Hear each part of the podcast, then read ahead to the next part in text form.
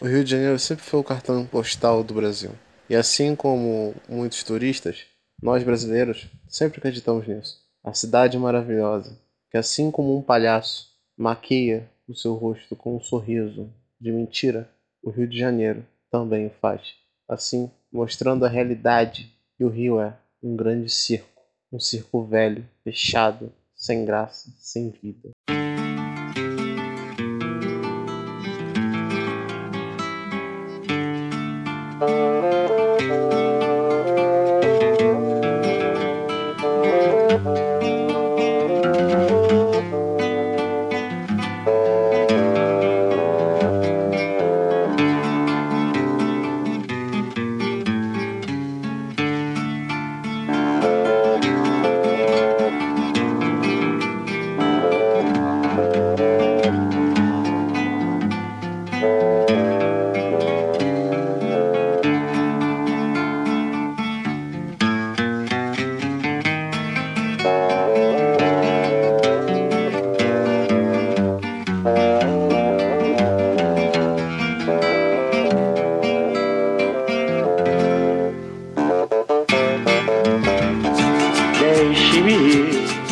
Preciso andar, vou por aí a procurar, sorrir pra não chorar.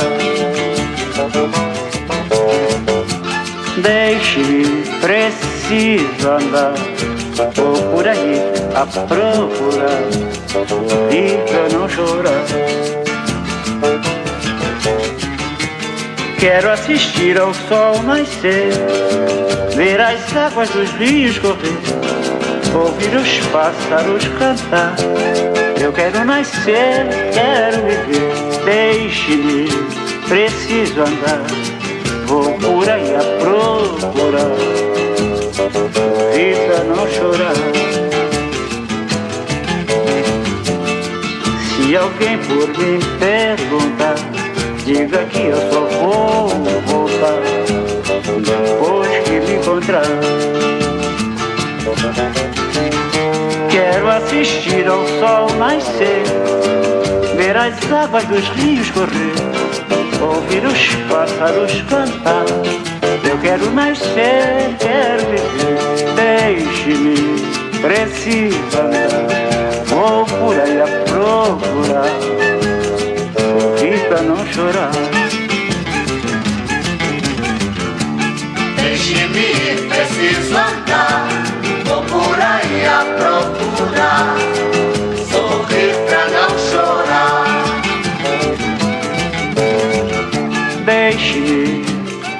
preciso andar, vou por aí a procurar, sorrir pra não chorar.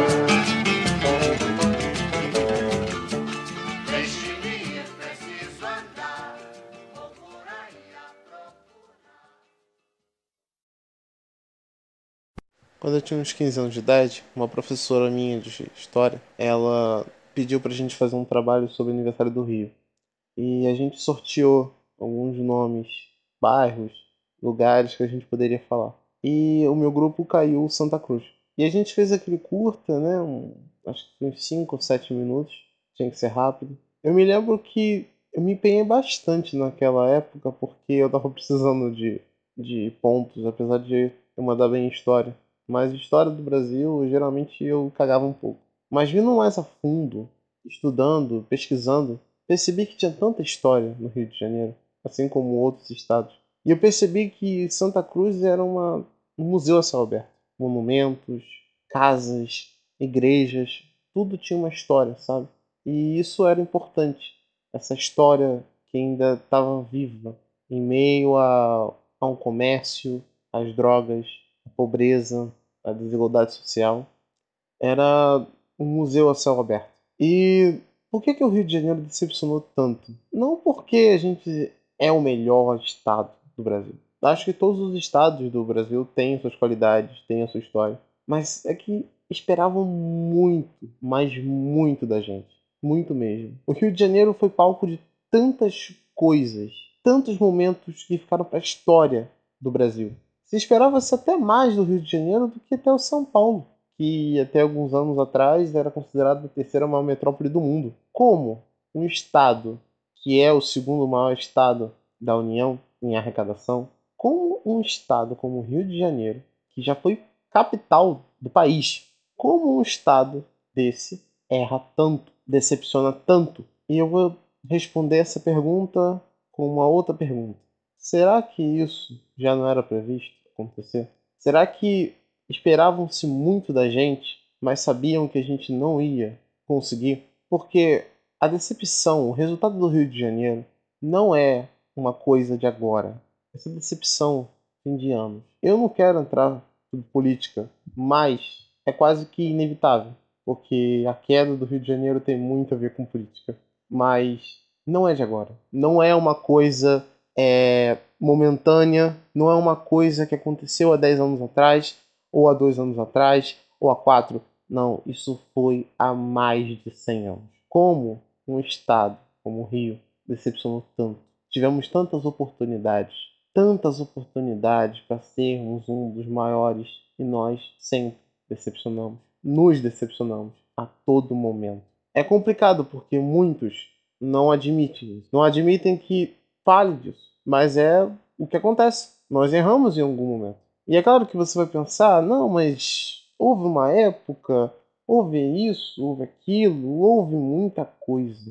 Muita coisa. É claro que eu vou ter que fazer certas comparações com São Paulo, porque, querendo ou não, é o nosso melhor exemplo, por incrível que pareça. E eu fui pensando bastante para fazer esse programa especial, digamos assim, e eu percebendo que de tanta merda que acontece aqui, sabe? É meio que complicado falar, porque é aquela, como diz a música da Pitty, né? Tava ali o tempo todo, só, só eu que não vi. A gente está numa época de pandemia, lockdown, os governadores ficando loucos, o governo é outro, as coisas estão indo por água abaixo, a gente não vê saída. E muito se tem falando sobre a pandemia e o que aconteceu, os últimos governos, mas não, gente. O problema do Rio de Janeiro não é de agora. Ele vem de muito tempo. Ele vem desde a criação da República até agora. Até agora. Aí você pode pensar, caraca, tanto tempo assim? Exatamente. Por muitos, muitos e muitos tempos, o Rio de Janeiro acabou também criando uma fama de ser um estado muito violento. De fato, é um estado violento, mas não é o estado violento. Não é o mais violento de todos. Existem dados que dizem que estados do Nordeste são mais violentos que no, no, no Rio. Porém, o que aconteceu no Rio de Janeiro é diferente do que acontece aqui. As pessoas romantizaram o tráfico. Aqui as pessoas perfumaram o crime. Aqui ficou chique. Aqui ficou turisticamente bonito as favelas, a bandidagem, tudo de ruim, tudo que faz esse estado ser uma merda, acabou se tornando artisticamente equilibrado, artisticamente bonito e esteticamente e politicamente correto. Seguinte, seguinte, tá todo mundo convidado a passar um fim de semana na minha área.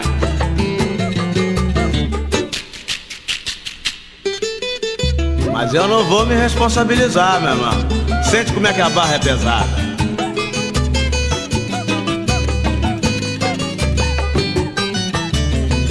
No lugar onde moro, até ladrão tem medo de ir. Eita, lugar perigoso, igual aquele eu nunca vi. É isso aí. No lugar onde moro,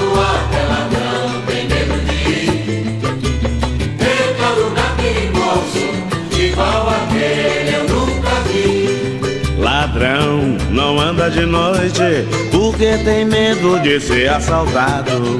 Já viraram um camburão, eita lugar carregado.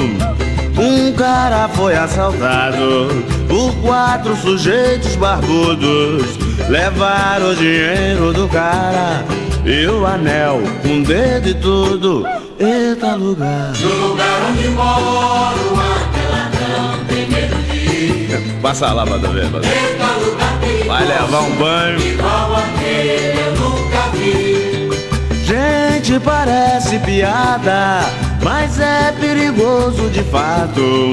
A bandeira lá do meu lugar tem o retrato de um gato. Um motorista de entrega está bobo até agora.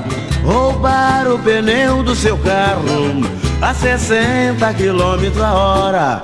Eita lugar. No lugar onde moro, até ladrão tem medo de ir. Eita lugar perigoso, igual aquele eu nunca vi. E na semana passada vejo o que me aconteceu. O dente do cara doeu, ele mandou arrancar o meu. O vizinho que foi receber um auxílio à natalidade. Chegou um malandro e tomou, dizendo que era o pai de verdade. Eita lugar. No lugar onde moro, de Esse lugar é pra melhorar, malandro. Só botando uma delegacia em cada esquina. ir. Igual aquele eu nunca vi. Passa lá, meu irmão. Passa lá, mãe. Leva um colete de aço, malandro. Senão vai levar um banho daquele. Tudo bem, é tudo grupo, rapaziada. Agora tem o seguinte, quem não comprar meu pagode vai dançar comigo. Eu vou aí.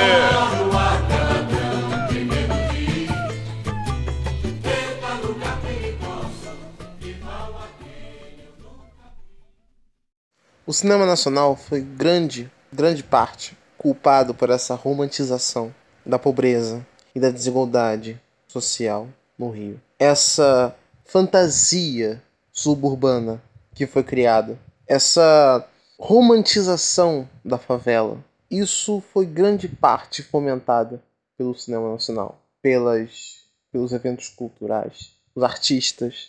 Gente, turistas do mundo inteiro vêm no Rio de Janeiro eles sobem um morro como se estivesse fazendo um safari na África. Eu não estou brincando. Existem favelas aqui no Rio de Janeiro que têm empresas que são especializadas em fazer esse tipo de serviço. Os turistas eles ficam dentro de um carro e eles vão visitando as favelas como se fosse um safari, como se eles estivessem na África visitando uma tribo aborígene, como se eles estivessem vendo animais em extinção, como se eles estivessem tendo uma experiência surreal, uma experiência exótica. É como se eles estivessem num zoológico humano. E nessa parte, eu vou ter que concordar. O que fazem hoje com as pessoas, principalmente nas favelas, é quase um zoológico humano. É muito fácil você ver no Rio de Janeiro turistas reclamando que foram enganados por pessoas que moram no Rio. Por exemplo, o cara comprou, uma mulher comprou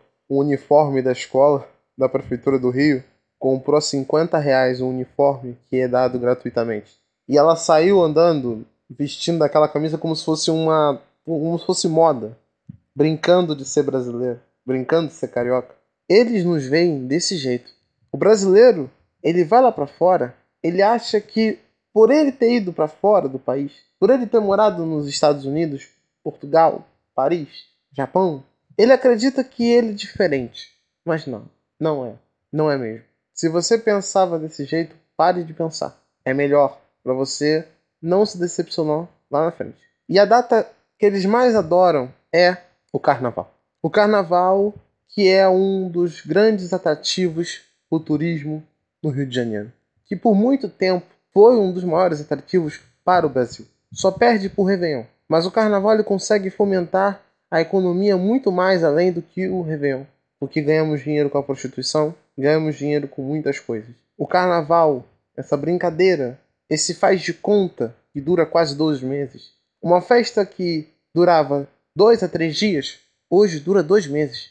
Porque já inventaram o pré-carnaval e o pós-carnaval. Aqui no Rio de Janeiro, a gente tem um, um, um ditado, né? É um, um ditado popular aqui no Rio de Janeiro. A gente diz que o ano começa depois de março. Porque a gente passa o início todo do ano festejando, brincando, bebendo, cheirando, transando.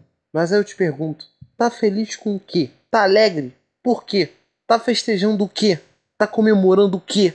O filho da mãe, ele passa o resto do ano todo comendo pão que o prefeito amassou, que o governador amassou, que o diabo amassou. Ele tem que encarar um ônibus lotado todo santo dia.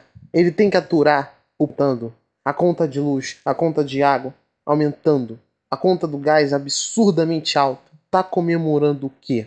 A tua desgraça? Só pode ser. Só pode ser. O carnaval pode durar dois meses, mas a quarta-feira de cinzas dura o ano todo. A quarta-feira de cinzas no Rio de Janeiro, ela tem um gosto seco, ruim na boca do carioca, porque ele passou dois meses festejando e quando a quarta-feira de cinzas chega, que é quando o carnaval acaba, não a, a quarta-feira de cinzas da data, a quarta-feira de cinzas que eu falo é o final dessa festa que não celebra nada. Quando acaba, o carioca sente um gosto amargo, uma sensação vazia, sem sentido. A sensação é como se um homem tivesse traindo a sua esposa ou a sua esposa traindo sua, o seu marido. O cara paga uma prostituta, transa com ela, faz o que tiver na telha e depois termina. E a pessoa se sente suja. O remorso cai, a máscara também. E quando ele percebe, já é tarde demais. Ele volta para casa pensando no que ele fez, sem imaginar o que poderia ter feito de diferente. Esse, senhoras e senhores, é o carnaval no Rio de Janeiro.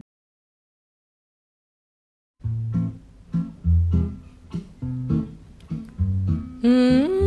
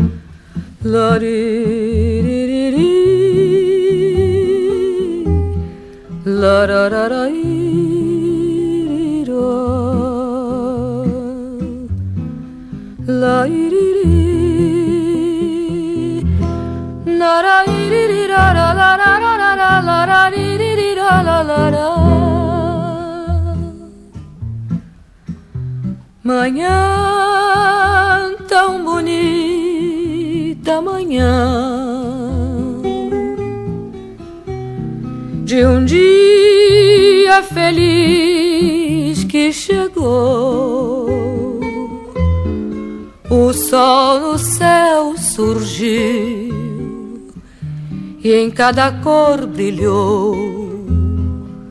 Voltou o sonho então ao coração. Depois deste dia feliz, não sei se outro dia haverá. É nossa manhã tão bela final manhã de carnaval. Canta o meu coração, alegria voltou tão feliz amanhã desse amor.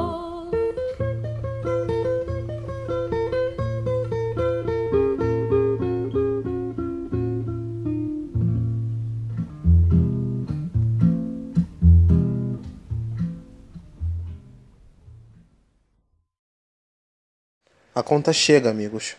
A conta sempre chega. E aqui não é diferente. Uma das coisas que eu vejo muito falar hoje é desigualdade social. E independentemente da sua do seu viés político, o que você pensa, para mim tanto faz. Eu já abandonei muito essa vertente há muito tempo. Hoje eu não brigo mais de política, o que você pensa, o que deixa de pensar. Mas eu como carioca, eu não posso nem devo ignorar isso, porque isso faz parte da história do Rio de Janeiro. Não é uma conversa de vitimismo, mas é necessário. Eu tenho amigos de outros estados e eu vejo que é muito evidente uma espécie de ranço com o Rio de Janeiro, mais precisamente com os cariocas. E eu vou dizer, não é, não é exagero e muito menos por parte deles, porque eu tenho que admitir, a gente também não ajuda. É incrível a capacidade do carioca de fazer merda. Mais ainda, eu tenho que admitir que essa raiva que muitos têm, esse ódio que as pessoas têm, não é porque nós somos melhores. Pelo contrário. Muito se fala da arrogância dos cariocas e dos paulistas também. Mas eu não sou paulista, eu não posso falar por paulista, eu vou falar dos meus. Muito se fala da arrogância dos cariocas, não vou falar de todos, mas a grande maioria, que fica concentrada no centro, é, é de achar que estão, que são o rei da cocada preta, que são os melhores acima de tudo. Mas eu vejo que grande parte dessa raiva não só vem pela atitude de certos cariocas, mas também de uma certa mágoa, porque muitos vêm para o Rio de Janeiro não porque gostam do Rio de Janeiro, mas por necessidade. E nós, cariocas, não percebemos isso. Nós não damos valor a isso. Eu tenho muitos amigos do Nordeste, amigos que largariam a família para vir para cá, mas não porque gostam, porque querem vir para a cidade maravilhosa, cheia de encantos mil.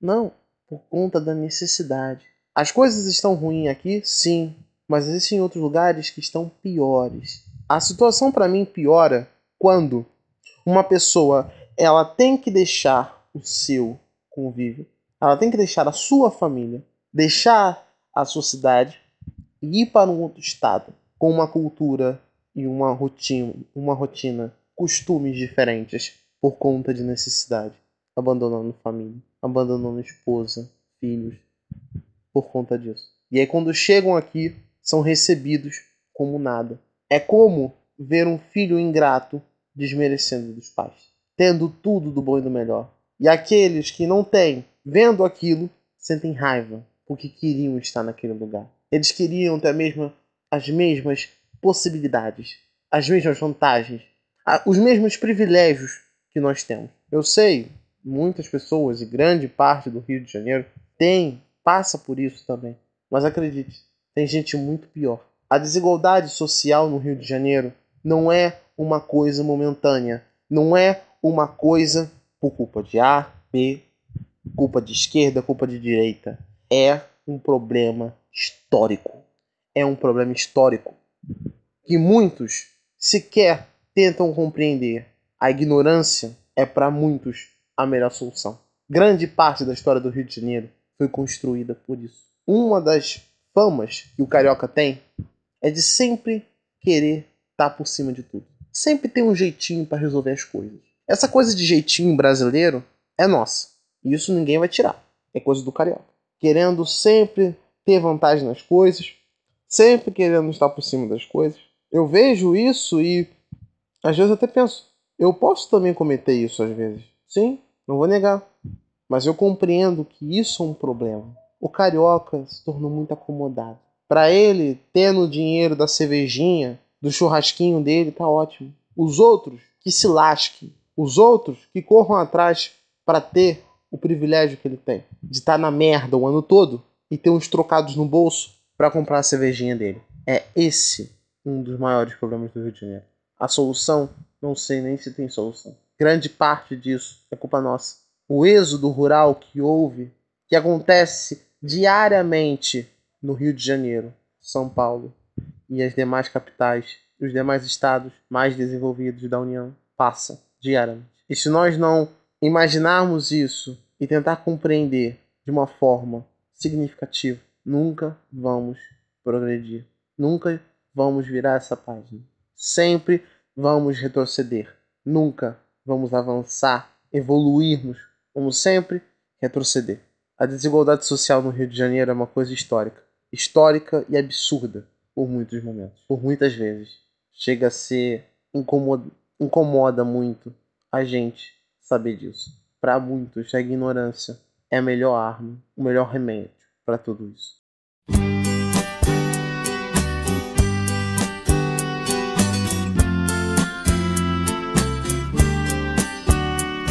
Eu devia estar contente porque eu tenho um emprego, sou dito cidadão respeitável e ganho 4 mil cruzeiros por mês. Eu devia agradecer ao Senhor por ter tido sucesso na vida como artista. Eu devia estar feliz porque consegui comprar um Corcel 73. Eu devia estar alegre e satisfeito por morar em Ipanema depois de ter passado fome por dois anos aqui na cidade maravilhosa. Ah, eu devia estar sorrindo e orgulhoso por ter finalmente vencido na vida, mas eu acho isso uma grande piada e um tanto quanto perigosa.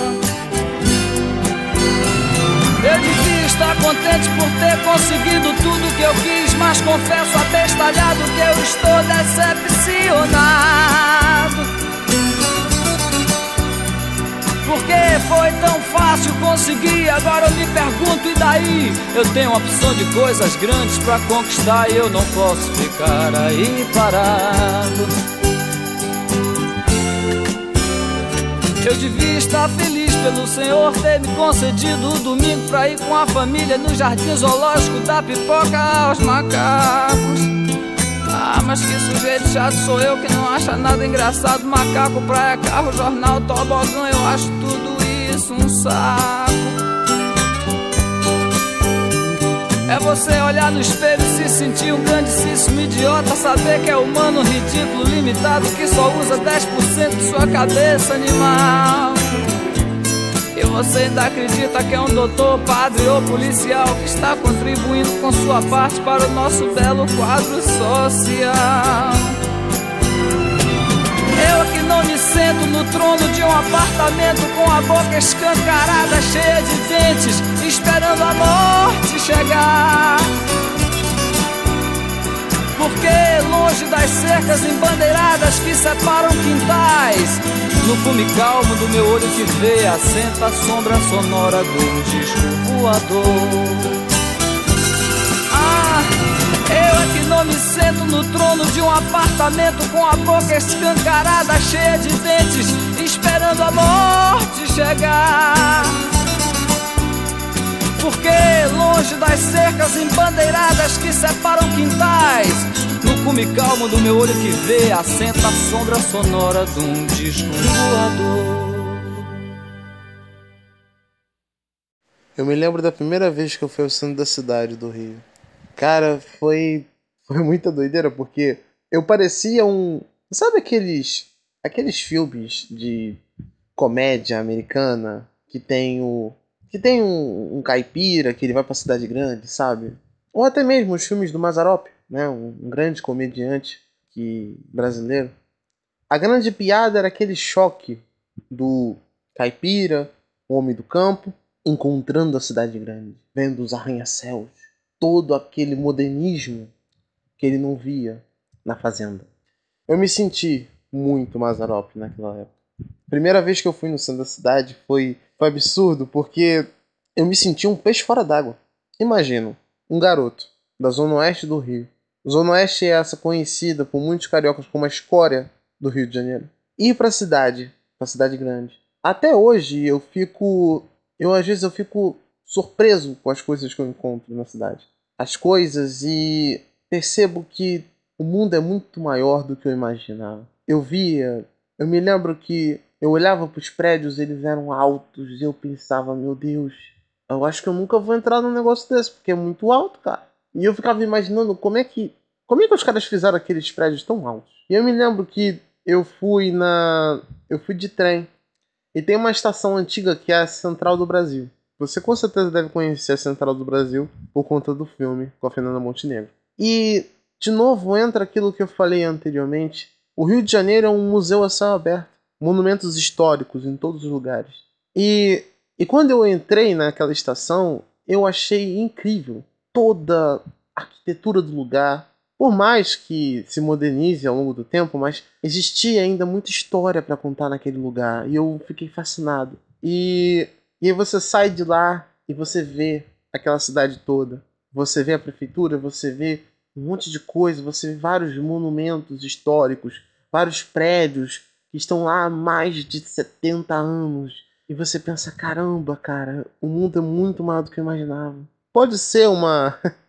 pode ser uma alucinação de, um, de uma pessoa que não tá acostumada a ver aquilo todo dia. Mas eu achei maravilhoso. Eu me lembro até hoje. Eu sempre quando eu passo no centro do Rio, eu fico mais admirado. Cada vez que eu vou lá. Cada vez que eu vou lá, eu encontro uma coisa diferente. E eu fico. Eu fico abismado pelas coisas que eu encontro. Toda a história que existe naquele lugar, toda, todas as coisas incríveis que existem lá. E eu ficava olhando para aquilo e olhava. Eu me lembro que eu eu fui até um prédio antigo, logo ali perto da estação. Eu não sei se é eu não sei, não sei qual é o nome do, do, do, do, do prédio. E eu fiquei olhando aquele prédio e eu colocando a cabeça lá em cima, né? Olhando, admirando aquilo. Eu me senti aquele, aqueles caipiras, sabe? Que nunca vi um, um, um, prédio antes. E aí, quando eu olho pro lado, tinha dois caras rindo da minha cara, sabe? Eu com certeza, eu achei que. Eu falei, com certeza eles devem estar achando que eu. Eles devem ter me olhado tão maravilhado. Eles devem ter pensado assim: porra, mano, mais um Paraíba aqui no Rio de Janeiro. Será que ele sabe fazer um chapiscar o muro? É, meu amigo. Isso acontece, isso é real. Isso acontece. Da mesma forma que acontece em outros países, por exemplo, nos Estados Unidos. Né? É, quando o brasileiro chega nos Estados Unidos é engraçado porque o cara ele tem a mesma ilusão que a pessoa de fora tem no Rio, sabe? O cara chega no Rio de Janeiro e ele acha que vai conseguir ganhar o mundo. Ele vai conseguir um emprego bom, vai ter a casa dele, vai fazer, vai ter filhos, vai ter a família dele, pronto. E ele quebra a cara. E aí ele fica inconformado porque as oportunidades não chegam, ele só toma na bunda, as coisas não melhoram, ele tem que ficar vivendo num bairro de merda, ele não sabe se ele vai chegar em casa vivo ou vai sair de casa, vai chegar ao trabalho são e salvo, ele não sabe, ele não sabe. E aí ele fica naquela situação, e ele começa a pegar raiva, ele começa a pegar um rancor, porque ele não consegue chegar ao ponto que ele quer. Muitos brasileiros acontecem isso no exterior. O brasileiro chega para limpar a privada, para limpar a piscina, colocar cachorro para passear. E aí o cara vai chegar e falar: não, mas nos Estados Unidos é a terra da oportunidade. Lá, com um salário mínimo, você ganha tanto. Mas eu te pergunto, amigão, na sua vida você imaginava sair do teu país para limpar a bosta do cachorro dos outros? Seja sincero. Seja sincero. Quando você saiu da sua casinha, deixou a sua família para ir para um outro país, passou isso na sua cabeça? Ah, o meu sonho é chegar nos Estados Unidos e limpar privada. Claro que não. É a mesma coisa que acontece com essas pessoas que vêm para cá. A pessoa acredita que vai conseguir ter as coisinhas dela e eu não vou dizer que não vai conseguir, porque, cara, existe muita gente que é trabalhadora e corre atrás. Pessoas que dariam a vida dela para ter a oportunidade que muitos cariocas têm e não dão valor. Eu não vou dizer todos, porque o Rio de Janeiro passa por muita merda. Eu já falei da desigualdade social. E muitas vezes eles conseguem. Mas é com muita luta, é com muito suor, é com muita dor. Existem famílias que o pai nunca mais viu o irmão, ou a mãe que nunca mais viu a irmã, ou a avó, ou a mãe, há mais de 30 anos. Porque saíram do seu conforto, saíram da sua cidade, saíram da sua terra para tentar ter uma oportunidade. E aí eles chegam aqui e ficam maravilhados chegam aqui e pensam: eu vou conseguir. Eles conseguem, mas não porque é fácil, mas conseguem porque é doloroso, porque eles correm atrás de um sonho, de um objetivo. Muitos cariocas passam por isso também, mas infelizmente, por atitude de muitos e com o mesmo pensamento que aquelas pessoas tiveram, aqueles dois caras tiveram, todo mundo paga o pato. Todo mundo se ferra. Eu me lembro também da, da Praça da Bandeira. Me lembro tem até um monumento do Zumbi dos Palmares. E aonde eu fui na época, eu tinha que ir até o final da praça. E aí eu cheguei na Candelária, aquela igreja que tem lá, grandona. E eu passei ali perto onde aconteceu a chacina da Candelária. E eu vou te falar, é uma sensação estranha, porque você não imagina aquilo, sabe? Você tem um pouquinho de. É, aconteceu alguma coisa aqui, sabe? Um clima pesado. A chacina da Candelária é uma coisa que é histórico, infelizmente, para o Rio de Janeiro. Foi algo que foi um divisor de águas muito grande no centro do Rio, principalmente. Não é incomum você encontrar mendigos no centro do Rio. E naquela época existia muitos. E até hoje existem. Vira e mexe, você tem você tem casos de assaltos à luz do dia no centro do Rio. Mas a chacina da Candelária foi um divisor de águas muito grande na vida de muitos cariocas na época. Aconteceu muitas desgraças que fizeram o Rio de Janeiro ser considerado um, um estado perigoso. Não só a criminalidade, o tráfico, mas muitas coisas também. E apesar disso tudo, às vezes eu consigo ver coisas boas. Assim como eu digo para muitas pessoas, não fale que seu estado é ruim, sabe? Onde você mora é ruim. Porque você mora aí, cara. Tenta ver coisas boas, sabe? Porque você ser uma pessoa rancorosa, você vê merda em tudo, não é legal. Como eu falei, é uma coisa histórica. A própria criação do centro da cidade, né, a Praça da Bandeira, originalmente, se você for pesquisar a, a localização da praça, o mapa antigo, o antigo mapa, ela seria um pouco mais à direita do que ela é hoje. Mas na época que estavam construindo, né, criando aquele, aquele lugar, eles colocaram mais à esquerda, porque ali existia um foco muito grande de pessoas é, pobres ali, pessoas humildes, que não tinham condições, estavam morando ali. E aí, quando eles retiram aquelas pessoas de lá, essas pessoas, sem ter aonde ficar, acabam indo para as favelas. Favela é o nome de uma planta que dá no alto do morro e os morros acabaram sendo ocupados por pessoas. Por isso o termo favela, favelado, favelados, por conta disso. Ou seja, quando você fala sobre desigualdade social no Rio de Janeiro, é uma coisa histórica e chato e triste de se falar. Muito chato, mas é, faz parte. Enquanto, no, enquanto em São Paulo a cidade foi criada ali, junto com as oligarquias, que, né, os barões do café, os coronéis, Fizeram ali a cidade crescer, claro que com muitos problemas, mas cresceu, virou-se uma metrópole. O Rio de Janeiro aconteceu ao contrário. Esses barões só pensaram neles. Muitos episódios enfadonhos da família real no Rio de Janeiro também aconteceram. Mas eu vou deixar essa história mais. Eu vou deixar essa história lá, lá longe. Essa é só a primeira parte do nosso DocuCast aqui do Café da Madrugada. Muito obrigado por ter ouvido até agora. Siga nossas redes sociais, no Instagram, no Twitter, para saber quando vai sair os próximos. Fiquem na paz e uma boa madrugada para vocês. Esse podcast está acabando, o café também, e até a próxima.